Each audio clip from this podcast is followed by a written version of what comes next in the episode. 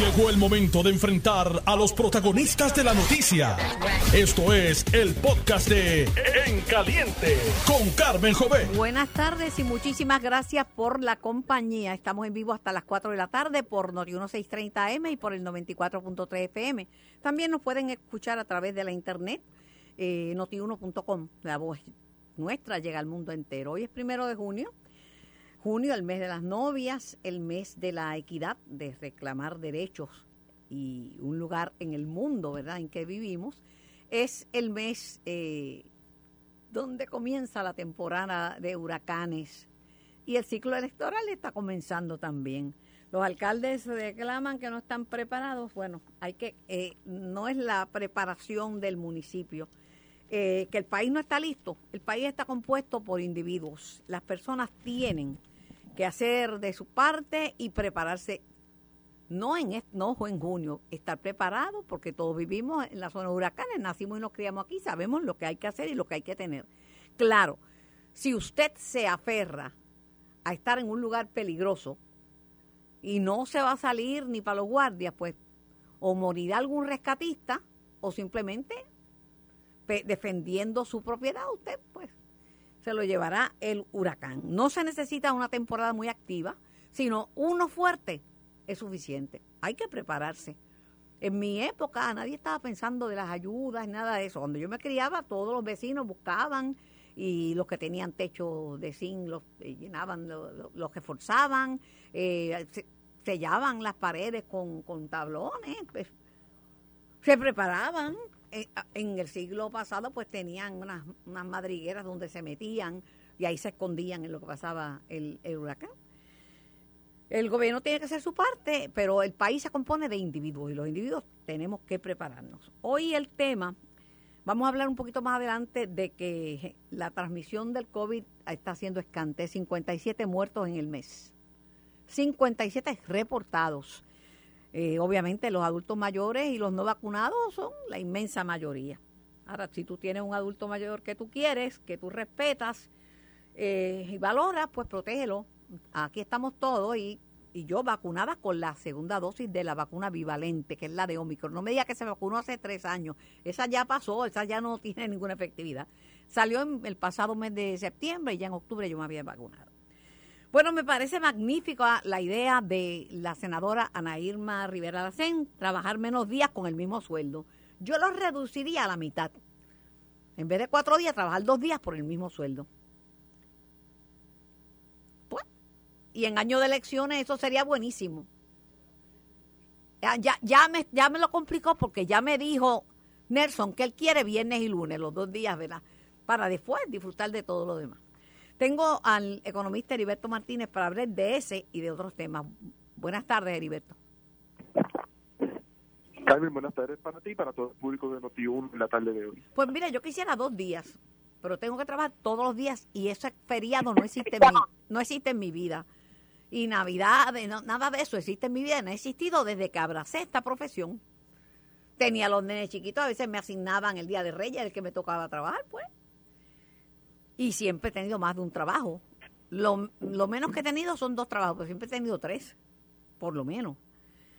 Eh, suena bien, pero ¿tú crees que va a funcionar cuando todavía, Heriberto, los patronos están viendo cómo van a paliar el aumento en el salario mínimo? Ya los condominios lo van a paliar del bolsillo de los de los que viven en los condominios que le van a aumentar la cuota. Pero dame tu, dame tu percepción y dame tu punto de vista como economista de esa feliz idea.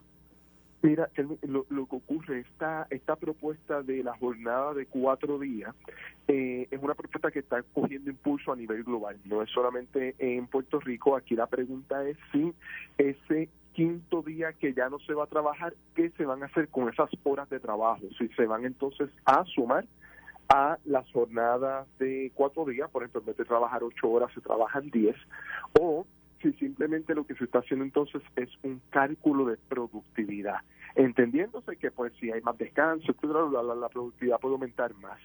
Otro enfoque que no, porque la gente va a coger los días libres para cansarse, para, meterse en party, para humarse, para irse el argumento de, del experimento, porque de nuevo, en Puerto Rico lo que ocurre es que tenemos un problema particular que no todos los demás países tienen. Que Aparte de la quiebra. aparte de la quiebra, porque aparte de la quiebra, porque no hay mano de obra. Aquí no hay mano de obra. situación de, exacto, a eso vamos. Es la situación de que eh, se está generando cada vez mayores eh, puestos de trabajo para la inteligencia artificial y no para seres humanos.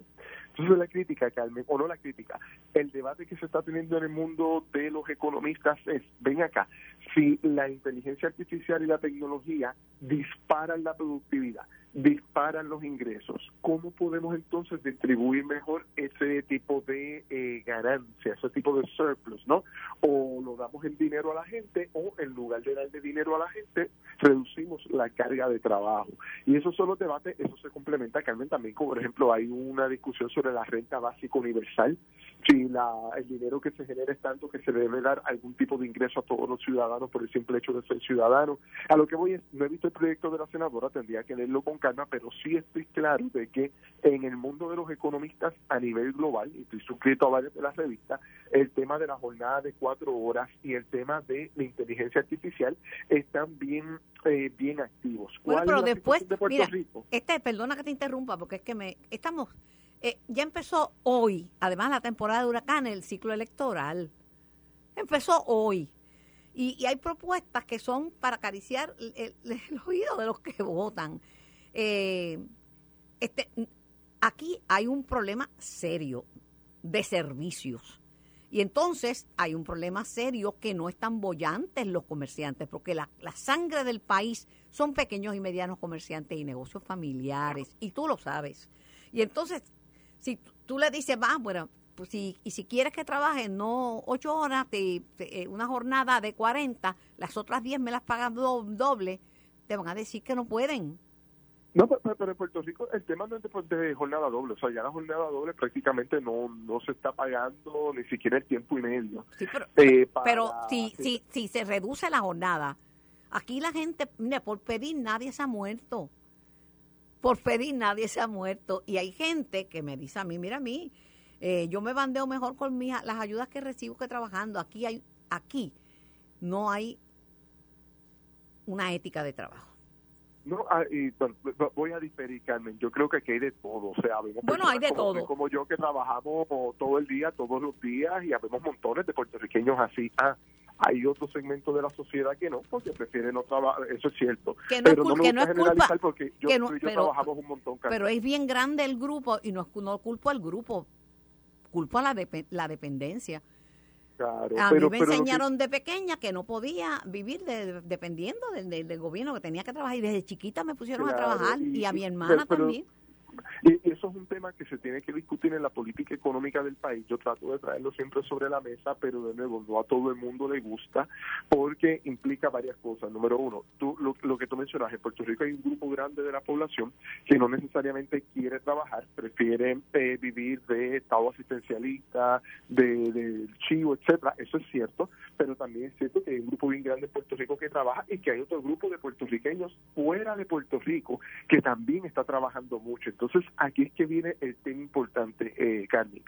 Siempre hablamos de vamos a incentivar las empresas, pero tenemos que también tener un argumento de vamos a incentivar el trabajo. Ahora mismo tenemos el crédito por trabajo, que eso yo creo que ha sido la medida de justicia social más importante que se ha logrado implementar en Puerto Rico en los últimos 20 o 30 años, de que el que trabaja recibe eh, dinero de vuelta al momento de erradicar su planilla, pero de nuevo eh, hay que tener siempre la, la discusión de qué va a ser un puertorriqueño o una puertorriqueña profesional o trabajadora en la etapa más importante de su vida laboral. Me voy a quedar en un lugar de bajos salarios o me voy a mudar a un lugar de más altos salarios. Eh, Heriberto, te, tengo que interrumpir porque recibo un mensaje de una persona que no voy a identificar, pero su nombre es licenciado Iván Rivera. Saludos a, mi compadre y amigo Iván. Pues dice el compay que, que te bajes de esa nube, que esto no es Francia ni Suecia con economías masificadas, que aquí la economía está en pañales, y que la primera botella de vino te toca a ti, por si acaso.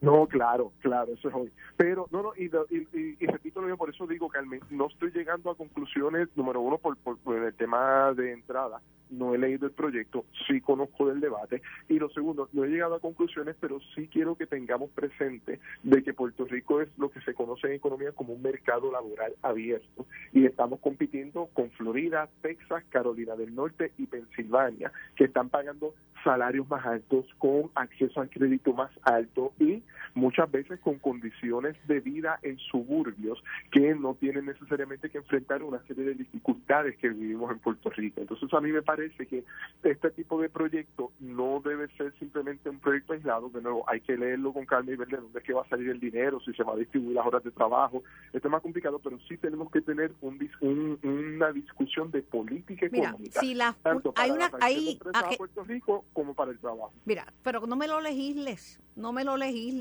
no me busques un botito con, con esa legislación, porque por ejemplo, hay negocios que compañías de, de publicidad y de relaciones públicas que han diseñado jornadas reducidas y le ha ido bien.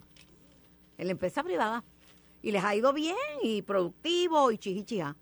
Pero lo diseñaron ellos y llegaron a sus acuerdos en esa en ese en ese microcosmo que es esa agencia de publicidad o de relaciones públicas. Este, y, pero no es lo mismo los servicios. Tú sabes que aquí yo he visto empresas privadas que dicen, mira, eh, no vamos a hablar abrir los domingos porque no, no tenemos suficiente personal. Eh, estamos reduciendo los turnos, no, vamos a cerrar más temprano porque no tengo personal.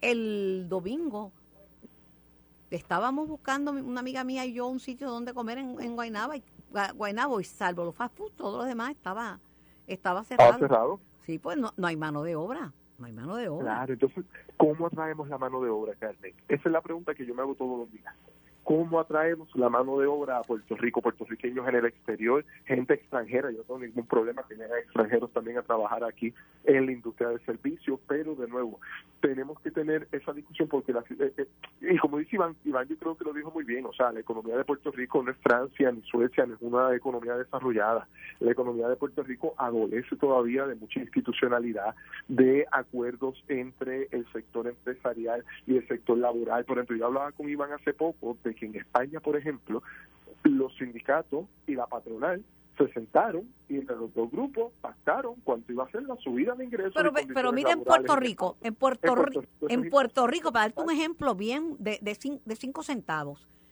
los maestros, la Asociación de Maestros ha, impulsado la, la, descentralización de educación desde siglo, de, yo creo que desde la época de José Eligio Vélez Torres, a quien tuve el honor de conocerlo pues ahora están molestos porque viene esta descentralización y no, no va a estar a cargo del maestro la descentralización.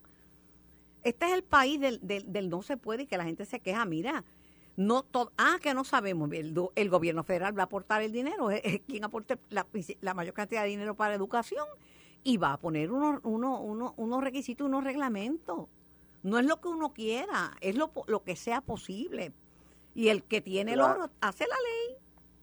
Claro, pero a mí me gustaría, desde el punto de vista de los actores políticos, sociales y económicos locales, que aunque siempre van a existir las diferencias y cada grupo siempre va a tener sus proyectos políticos, que esos puntos de acuerdo se llegaran, pero por lo menos en materia de política económica. Por ejemplo, el salario mínimo eh, se legisló y el gobernador lo firmó, eh, pero hubo unos empresariales que estaban en contra de ese momento del salario mínimo por su situación de, de costo no vi que se diera ese espacio donde se pudieran sentar los representantes de cada grupo a discutir, ok, si no puedo subir el salario mínimo a 8.50, ¿cuánto lo puedo subir? Quizás no lo puedo subir en el sector servicios ni turismo porque quiebro a las empresas, pero sí lo puedo subir en el sector manufactura que ya los salarios de por sí son un poco más altos. hay una serie de dinámicas que se pueden dialogar entre los diferentes actores sociales, pero como menciona el licenciado Iván Rivera, la economía de Puerto Rico me parece que de lo que adolece en este momento es de madurez de los actores económicos para para el eh, está muy está muy está muy muy fino y te quiero por lo fino que eres pero la economía de Puerto Rico está íntimamente ligada a la gran politiquería que vivimos en Puerto Rico y el cogioquerismo. Eso es un, eso es un nuevo sustantivo cogioquerismo que es la ¿Qué- persona ¿Qué significa? No, no lo había el que es un cogioquero es una persona que es un cogioquero, es una persona que cree que las cosas son a su manera por la calle, como decía el luchador Sabio Vega de la Sabio lucha Vega. Sí, y no es así. Pero mira, mira la Universidad de Puerto Rico, y yo sé que tú eres el director ejecutivo de la Comisión de Hacienda de la Cámara, que tienes que tener, ¿verdad? No, no, no tienes unas restricciones que no tengo yo. tener discreción. Claro Tengo que sí, yo no tengo que tener ninguna. Ahora creo que el nuevo disco de Bad se llama Calladita. Ya yo sé que yo no lo puedo ni cantar porque yo no me voy a quedar calladita por nada. Pero respaldo a un presupuesto mayor para la Universidad de Puerto Rico. Eso dice Tatito. Y coincide con la Junta de Gobierno de la Universidad para que haya un presupuesto superior al recomendado por la Junta de Control Fiscal. Pero el dinero debe estar.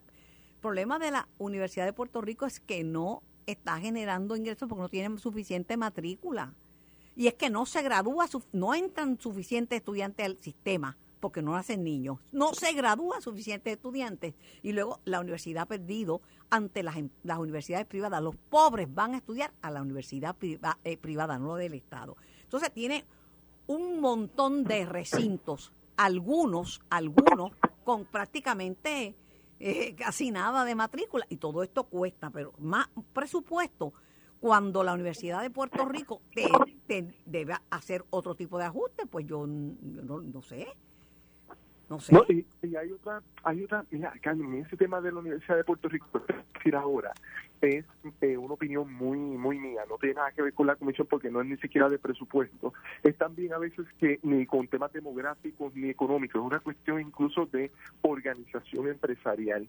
Eh, por ejemplo, la Facultad de Derecho de la Universidad de Puerto Rico desarrolló un fideicomiso para recibir donaciones y esas donaciones sirven para mantener la biblioteca de la Facultad de Derecho, que yo te diría que es la biblioteca más impresionante, por usar una palabra, un adjetivo adecuado, la más impresionante en todo Puerto Rico y es una biblioteca que contiene de todo lo que tú te puedas imaginar eh, para temas de derecho. Entonces, cuando uno dice, ok, pues vamos a hacer lo mismo para eh, la- el Departamento de Economía, para la Unidad de Investigaciones Económicas o para el Departamento de Contabilidad, empiezan a aparecer unos, pero no, eso no se puede porque el presupuesto tiene que estar centralizado.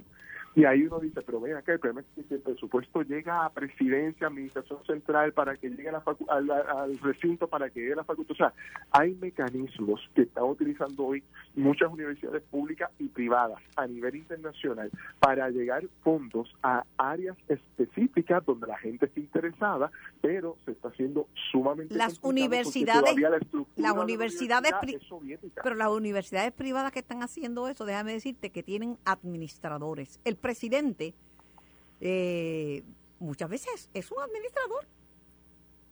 Y se le da... Eh, aquí, aquí los administradores no llegan a esas posiciones, llegan... Sí, acá todavía, aquí todavía conservamos la visión, y esto de nuevo, esto es un debate, aquí yo no tengo una posición definida, y después te puedo explicar por qué, Carmen, pero sí, en Puerto Rico continuamos con la visión de que las posiciones administrativas la ocupan eh, profesores universitarios que tienen su, sus plazas, entonces a veces me chupo un poquito porque conozco profesores excelentes que los tienes entonces que mover de eh, la posición de docente e investigador para ponerlo en una oficina administrativa donde no necesariamente se desempeña de la manera más adecuada. Y yo no, no tengo mi opinión formada sobre eso, pero he llegado a pensar de que ya la Universidad de Puerto Rico también en muchas instancias va a necesitar un cuerpo gerencial y un cuerpo administrativo que sea de administración pública y de gerencia privada. O sea, no puede ser todavía esta visión de universidad donde los docentes ocupen todos los cargos porque los docentes fueron reclutados para eso, para ser investigadores y para ser profesores. Así que de nuevo, el tema de la universidad, más allá del presupuesto, más allá de que hay menos estudiantes, hay un montón de cosas en el intermedio que se pueden hacer para mejorar, pero no sé si haya voluntad tanto de la comunidad universitaria como del gobierno para empezar a pensar lo que tú acabas de decir ahora. Ven acá, quizás es mejor tener un administrador que sepa de gerencia y sepa de administración pública y no un docente para ocupar ciertas plazas. Yo no sé si realmente el país está preparado Te- para eso. tengo 17 preguntas eh, para cinco minutos que me quedan y es sobre la deuda de los Estados Unidos, que es una de las más grandes del mundo. Solo Japón yo creo que tiene una deuda más alta. Hay países que no sabemos de cuánto es la deuda, yo no sé cuánto es la deuda de China, ellos no hacen público esas informaciones, no sé cuánto es la deuda de la India, pero la de Japón es más alta que Estados Unidos y la de Estados Unidos ha crecido desmedidamente. La primera pregunta, aunque se pongan de acuerdo para que no sea una debacle, tiene consecuencias lo que está pasando en los Estados Unidos. Sí, claro. El, vamos a te lo voy a poner de esta manera, Carmen, porque esa pregunta me la han hecho y la respuesta que doy no es la que todo el mundo está esperando, pero Estados Unidos es el país de con la economía más grande y con la moneda de referencia. Por lo tanto, Estados Unidos puede seguir endeudándose en dólares y después imprimir dólares para pagar esa deuda. La consecuencia es la inflación. Pero eso está, pero eso está cambiando, aunque todavía no es muy fuerte. Hay países poderosos que no no, no, trafican, no negocian en dólares.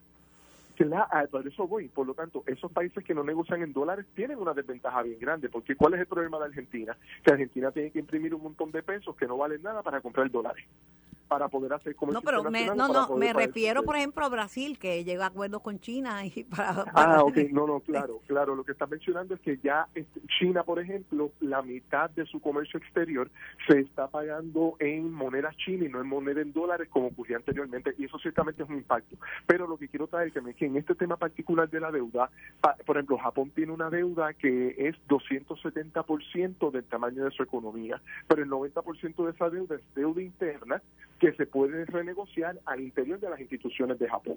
En Estados Unidos, aunque tiene una deuda externa alta, es el país que tiene el dólar, por lo tanto, por lo tanto, aunque puede tener un impacto eh, adverso en la economía, ya sea a través de políticas de austeridad o de una inflación que se empieza a descontrolar, la realidad es que Estados Unidos puede pagar sus deudas. ¿Qué es lo que se está buscando en este momento? Que Estados Unidos pueda cumplir con sus deudas y pueda cumplir con sus pagos sin que se dispare el sobreendeudamiento y sin que se dispare la inflación. Esa es la discusión la inflación, económica en este momento. La inflación está disparada, está disparada en Estados Unidos y aquí está. La posibilidad de una recesión, nadie puede decir que eso no va a pasar porque la economía es, está compuesta por fuerzas vivas y cambian las cosas constantemente. Pero la de hecho, la recesión es para finales de este año. Imagínate. las reservas, claro. el Internacional, el Banco Mundial lo dan por sentado. Pues, pues ahí lo tienes. Preguntas. Eh, después del el lunes 5 de junio, ¿qué va a pasar? ¿Quiénes afectan más? Las agencias, las personas, ¿qué pasará con los bonos? ¿Qué pasará con los 401, los KIOS? Sí, se afecta todo lo que es el mercado internacional. Número dos, lo que te decía del dólar. Estados Unidos es la economía más fuerte, con el dólar más, con la moneda más fuerte. Por lo tanto, tienen unos instrumentos financieros que son básicamente súper seguros, que son los famosos eh, bonos del Departamento del Tesoro y prácticamente todo eso podría verse en el aire, sumado al seguro social, sumado a algunos planes de Medicaid, en el tema de Puerto Rico, fondos que han sido asignados a Puerto Rico pero todavía no han sido desembolsados. O sea, la, la razón por la que los republicanos y demócratas llegan a un acuerdo en la Cámara no es otra que los intereses en consenso a nivel global, lobbies internacionales, sector financiero, sector sindical, sector empresarial, cámaras de comercio, bonistas, todo el mundo se mete en el Congreso y les dijeron, ustedes se tienen que poner a negociar.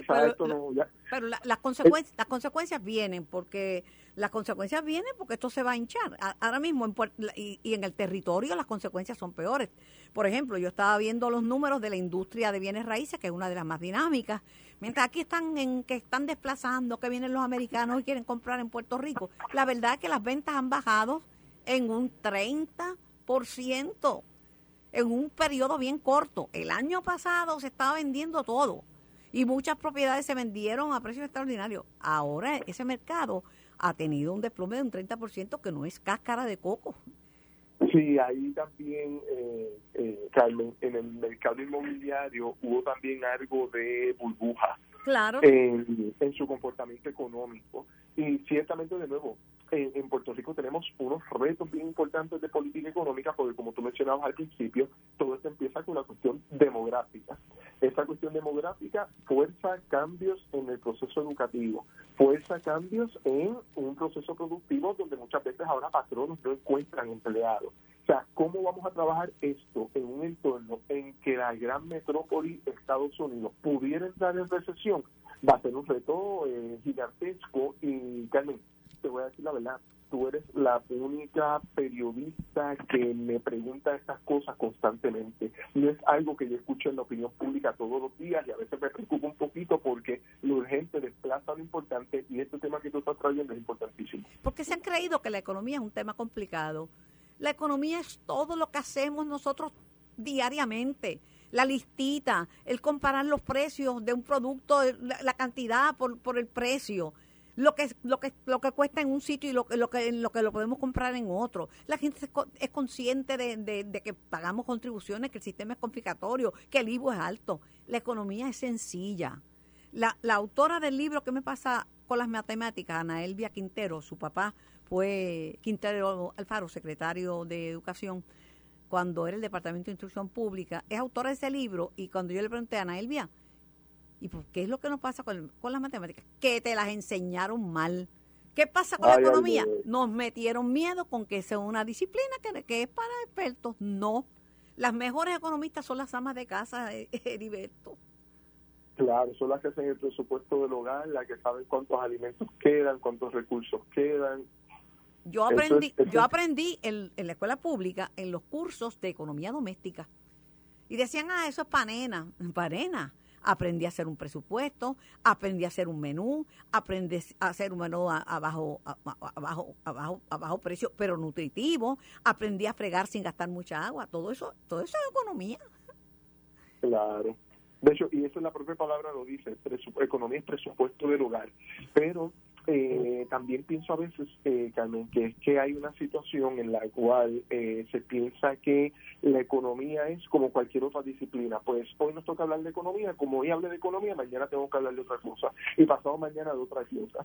Y a veces noto que, que, que hay falta de continuidad en los temas, y de nuevo, eh, lo urgente desplaza lo importante, y ahí es que entonces uno se da cuenta de que cuando vienen las consecuencias, la gente dice, como, como decía la canción de Rubén Blades, eh, ¿qué pasó? Esto y pues nada eh, pasan ese tipo de cosas que llega la crisis y a todo el mundo lo coge por sorpresa. Te, no veníamos hablando de esto hace tiempo pero no no lo discuten con el nivel de prioridad que merece bueno esta es mi primera noticia. Las demás para mí las discutiré poco a poco pero esta es la noticia para mí más importante. Este nada te envío un abrazo habla con el compay que te explique lo que escogió quiero porque no podía entrar en mucho detalle porque el tiempo es... Este, y, y definitivamente la recesión no la despinta nadie. Gracias, gracias al economista y colaborador nuestro Heriberto Martínez. Y no te, no te voy a prestar para otros programas, así que mira, a ver, ponte para tu número, Heriberto. Un abrazo fuerte. Gracias, Iván, por, por escribirnos. Voy a la pausa, regreso con más de En Caliente. Estás escuchando el podcast de En Caliente con Carmen Jovet de Noti1630. Mis más profundas condolencias al ex juez Miguel Pabre. Perdió a su compañera de vida, a Wanda. Eh, descanse en paz. Ella luchó mucho con, el cáncer. Eh, junto a, a, Miguel, que estuvo a su lado, así que descanse en paz también un compañero mío en Telemundo, fue mi camarógrafo por muchos años, Miguel Paul. Bueno, tengo en línea telefónica al doctor Marcos López. El doctor López es el director del Instituto de Investigaciones del Fideicomiso de Ciencias y además es profesor de la Universidad de Puerto Rico en Macao. Doctor, buenas tardes. Buenas tardes, Carmen. Muchas gracias por la oportunidad. ¿Cómo le va? Yo preocupada porque no tengo 20 años, ni 30, ni 40, ni 50 eh, y 57 personas en un mes no es como para decir que, no, hay, no es de preocuparse. Yo voy a los sitios y la única con mascarilla soy yo. Eh, y la gente, creo que el gran error es la manera en que explicaron el fin de la emergencia. dieron a entender y la gente entendió y la gente que entiende lo que le da la gana de entender, que era que se había acabado el COVID y el COVID no se ha acabado. Y es tan listo, más listo que algunos seres humanos, ¿sabes? Que es, muta, que cambia y está por ahí. Como una señora que ayer le dije, señora, por su edad y por sus condiciones, porque estaba contando todos los problemas de lo que tenía, debe usar mascarilla y debe vacunarse. No, pues yo me vacuné ya, fui de las primeras que me puse la vacuna.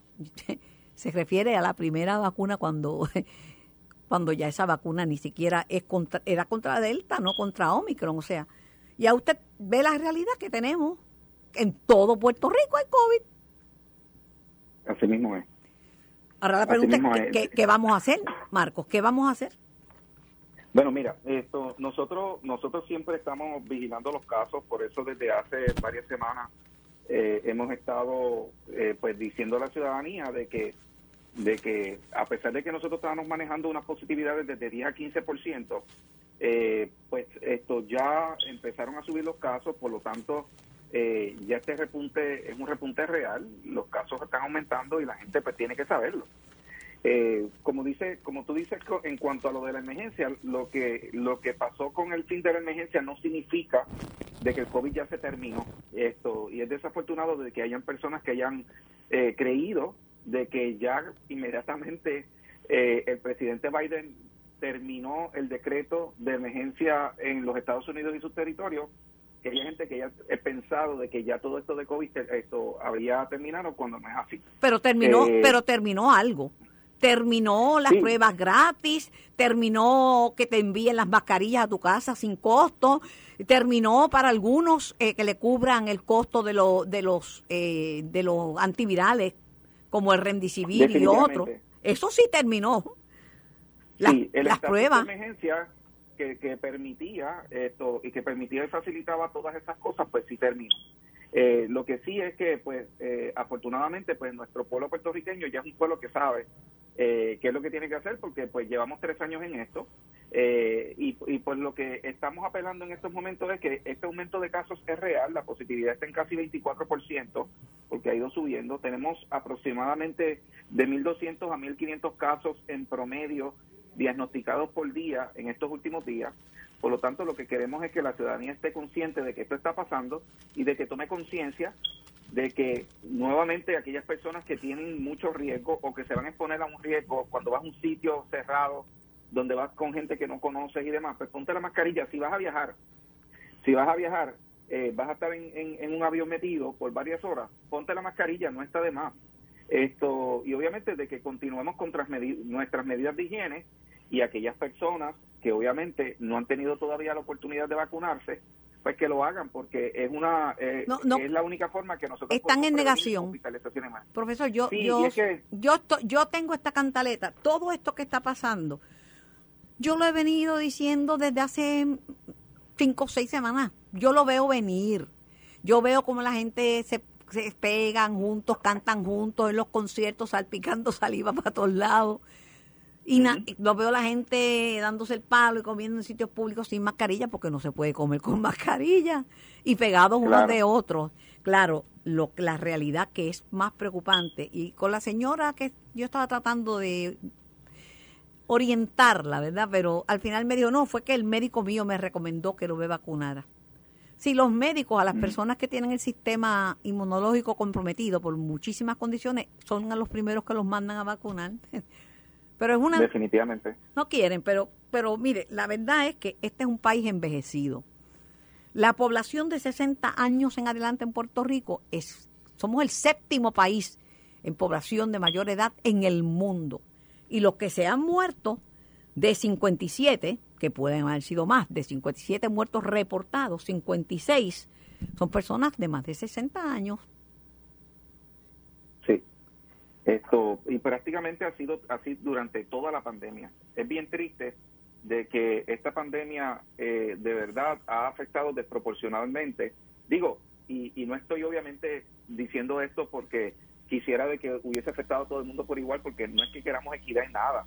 Eh, lo que no queremos es COVID, pero la realidad es que desafortunadamente a nuestras personas estos mayores de 60 años han sido las más afectadas, que eso están representados en nuestros padres, abuelos y bisabuelos. Eh, nosotros que tenemos una sociedad bastante envejecida, pues obviamente esto nos ha dado durísimo. Eh, esto, como dijimos en los últimos días, pues la gran mayoría, prácticamente todos, exceptuando eh, en lo que yo reporté por lo menos, exceptuando una persona, todos eran mayores de 60. Y, y es triste porque sabes que Carmen, cuando tú ves los datos, lo que lo que más a mí me entristece es que vemos personas que, que tienen 80 años, personas de 90 años, ve que son personas que uno dice, caramba, ¿y cuál es el diario vivir de estas personas? ¿Cómo estas personas en, en, este, en, algún momento que quizás no tienen tanta movilidad, que quizás pueden ser personas que pueden estar postradas en cama, cómo estas personas se contagiaron con COVID? Eh, y, y, de verdad yo me pongo a pensar cómo, cómo quizás ha sido ese proceso agónico de haberse contagiado esto con una enfermedad tan miserable, porque de verdad cuando a las personas les da COVID, la gran mayoría, eh, esto morir de un problema respiratorio, de verdad que debe ser bien, bien terrible y, y, miserable. Entonces, pues, eso es lo que queremos evitar. ¿Cómo lo evitamos? Bueno, si en estos momentos que sabemos de que la transmisión está tan alta, lo único que yo le digo a la gente es, porque la gente viene y se alarma y después nos caen chinches por ahí de que estamos diciendo eh, eh, esto, generando temor y no es eso. Yo creo que todo el mundo tiene derecho a saber de que en estos momentos tenemos una positividad alta, esto es real. Si miramos a nuestro alrededor o, esto, sabemos de que siempre, ya hay alguien que alrededor de nuestro que se ha contagiado con COVID, por lo tanto sabemos de que usted está por ahí. Si en algún momento uno tiene síntomas, si nosotros tenemos síntomas, lo que lo que pedimos es que vaya y se haga la prueba. Aquí en Puerto Rico, afortunadamente, prácticamente todo el mundo tiene plan médico, esto vaya y pídale a su médico eh, un referido y vaya a hágase la prueba y para que salga de dudas pídale un referido que incluya micoplasma influenza para que sepa que tiene. Y, y, pues, neumococo que también hay vacuna. Y neumococo que también hay vacuna. En, cuanto a lo de la vacuna siempre la, eh, de verdad es que eh, nosotros los ciudadanos pues a veces pues tratan de, de de evitar la responsabilidad que tenemos eh, ciudadana con, con Puerto Rico y, y, demás. Eh, hay veces que yo creo que que la gente entendía de que la vacuna iba a funcionar quizás como la vacuna de la fiebre amarilla, que uno se la pone y te dura 20 años, y la vacuna del tétano, que uno se la pone quizás una vez, una vez en la vida. Y, pero hay que, pero hay que ponerse boosters, hay que ponerse boosters para el tétano. Claro, ¿no? Y, y lo que pasa es que las vacunas tienen un uso particular para entidades diferentes. No es lo mismo la fiebre amarilla, que es una enfermedad viral, al COVID-19. El COVID-19 es, o, el virus que causa el COVID-19, que es el SARS-CoV-2, es un virus que muta todos los días. Entonces, al mutar, cambia para poder evolucionar y sobrevivir infectar otras sí, personas. Sí, sí, doctor, pero también es un, eh, el esfuerzo gubernamental. En un momento aquí teníamos ochenta y pico alto de personas vacunadas, ahora tenemos menos de diez se bajó la guardia, hablemos en español, se bajó la guardia y si el gobierno baja la guardia, la gente dice, ah, pues no, está pasando nada. Ahora, ahora es que hay alarmismo que salen a decir, y dicho sea de paso, los números en los laboratorios son altísimos. Eh, la, la licenciada Ilia Toledo, amiga personal, eh, me dijo, mira Carmen, yo, yo creo que está, debe estar, en momentos ha estado en hasta en 26% la positividad que es altísima, que es altísima. Y a nivel de consultorios, se le llenan los consultorios a los infectólogos de gente con COVID y los hay muchos niños con COVID y hay muchos jóvenes con COVID. Y si bien los que se han muerto la mayoría son personas eh, mayores, hay mucha gente con el COVID prolongado, mucha gente joven con problemas neurológicos y de todo tipo a consecuencia del COVID. Al que le dio como un catarro, santo y bueno, pero esa no es, eso no es el comportamiento en todos los cuerpos humanos, ¿sabes? Sí, esto, y, y, concurro con, con, con Ilia, que también es amiga personal, concurro con ella. Eh, esto, incluso eh, ellos que están, Ilia que tiene esto, su laboratorio clínico, ella debe saber de primera mano porque ahí es donde llegan todos los casos a hacerse las pruebas. Entonces, esto, eh, y sabemos también de que pueden haber personas que no que estén teniendo la enfermedad y no estén reportando, así que eso nos llega a datos de epidemiología, por lo tanto es posible que la posibilidad debe estar un poco más alta de lo que se está reportando. Y uno se da cuenta porque a veces como que, yo no sé si a ti te ha pasado, Carmen, de que de que tú te das cuenta de que hay mucho COVID por ahí. Pues yo me doy cuenta porque pregunto, ¿y, fulano? ¿Y, fulano dónde está? Con COVID. ¿Y Perenceja? Con COVID. ¿Y el otro? Pues con COVID. Pues, pues oye, pues entonces está, me está, está cerquito a mí, cerquita a mí. Sí. Y la gente se ofende, gente que va a trabajar a mi casa o gente que va a prestarme un servicio, le dije, tiene, recuerde que tiene que ponerse mascarilla. Y me dice, pero si el COVID se acabó. Yo digo, no, no se acabó, está por ahí. No. Y hay personas que en la reinfección, porque por ejemplo a mí me ha dado dos veces, esto, con todo lo que me he protegido, me ha dado dos veces. Eh, y he entrado de la forma, he entrado en mi círculo de la forma más rara, esto posible, porque mira que, no, que, que, de verdad pues me, me, he protegido, pero, pero hay personas que le ha dado por primera vez y, y la pasan bien y eventualmente en la segunda o a veces en la tercera, en estos casos de la infección, es que se han convertido en fatalidades o hospitalizaciones. y pues e, eso nos indica que obviamente esto esto todavía te puede afectar. No, y el COVID, el COVID prolongado se ve con más frecuencia en gente que le ha dado COVID más de, más de dos veces, ¿sabes? Sí, es cierto.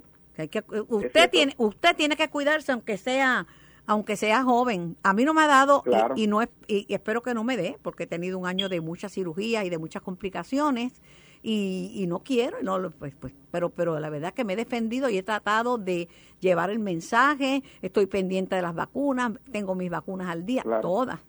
las vacunas salvan vidas, lo que pasa es que aquí también se politizó el discurso del COVID de una manera tal que se convirtió en los que creen que es una enfermedad y los que creen que es un catarro.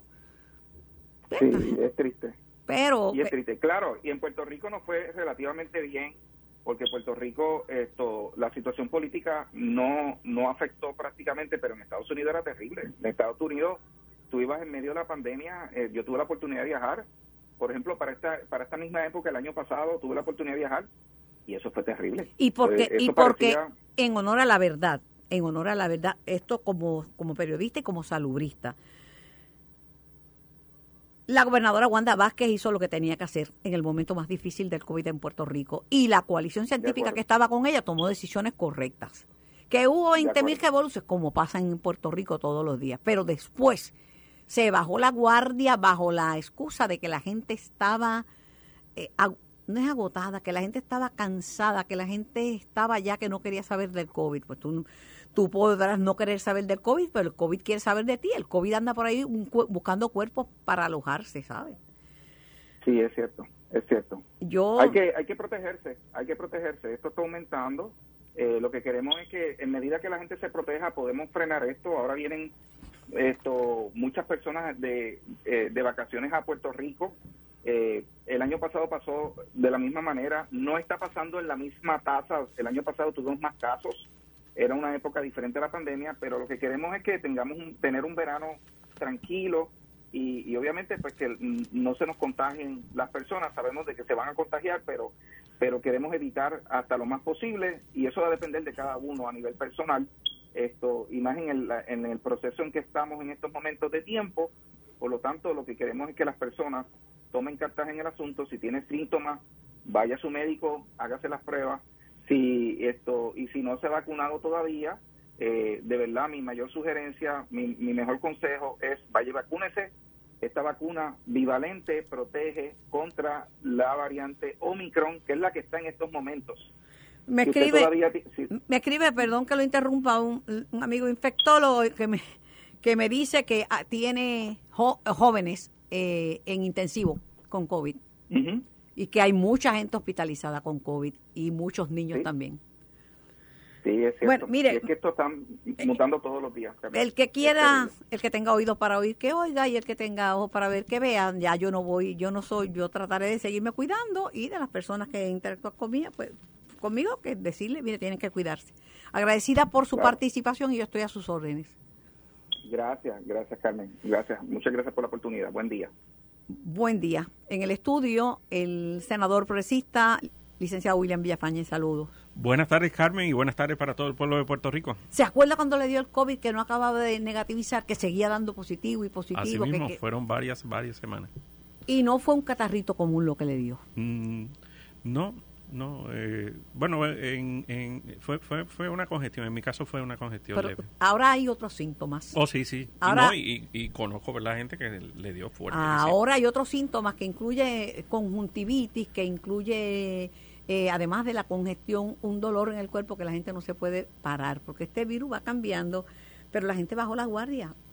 No hay vacunados, creo que en menos del 10%. Y ahí yo tengo que decir que el Departamento de Salud ha sido flojísimo vienen a poner la, la voz de alarma cuando la, la, positividad a nivel de, lo, de los laboratorios está en 27%. Ya, ya hay mucho contagio y, vamos, y eso va a seguir contagiándose la gente. Sí, esa información hay que continuar divulgándola para que la gente sepa la disponibilidad de estas vacunas, de estos refuerzos y que y de la importancia de los mismos. el Departamento de Salud cometió un error grave y lo cometió también Biden, pero el Departamento, ah, me importa aquí porque aquí es que vivo, que no explicó que el fin de la emergencia no era el fin del COVID.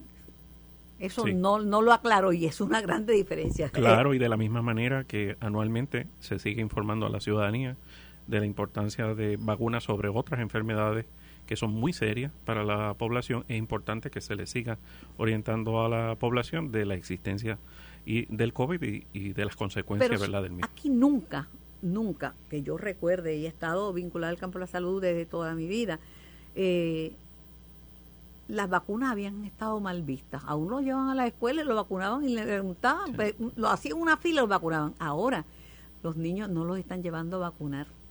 Sí, se, se han creado unas percepciones en múltiples ocasiones eh, irracionales sobre las mismas y eso pues tiende a provocar cierta renuencia en la en, en gran parte de la población y esto esto es parte del resultado por por lo tanto, es importante de las autoridades públicas el, eh, el orientar a la ciudadanía basada en, lo científicamente probado y en la recomendación médica que aquí, ¿verdad? Es, es, a lo que hay que darle credibilidad. Si no se ha vacunado, se vacunó y se puso cuatro, eran contra Delta, ahora se llama Omicron.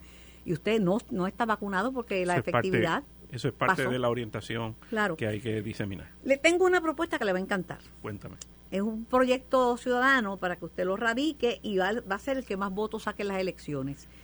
Una jornada de trabajo de dos días con el mismo sueldo. Esto fue el podcast de En Caliente con Carmen Jovet de Noti1630. Dale play a tu podcast favorito a través de Apple Podcasts, Spotify, Google Podcasts, Stitcher y notiuno.com.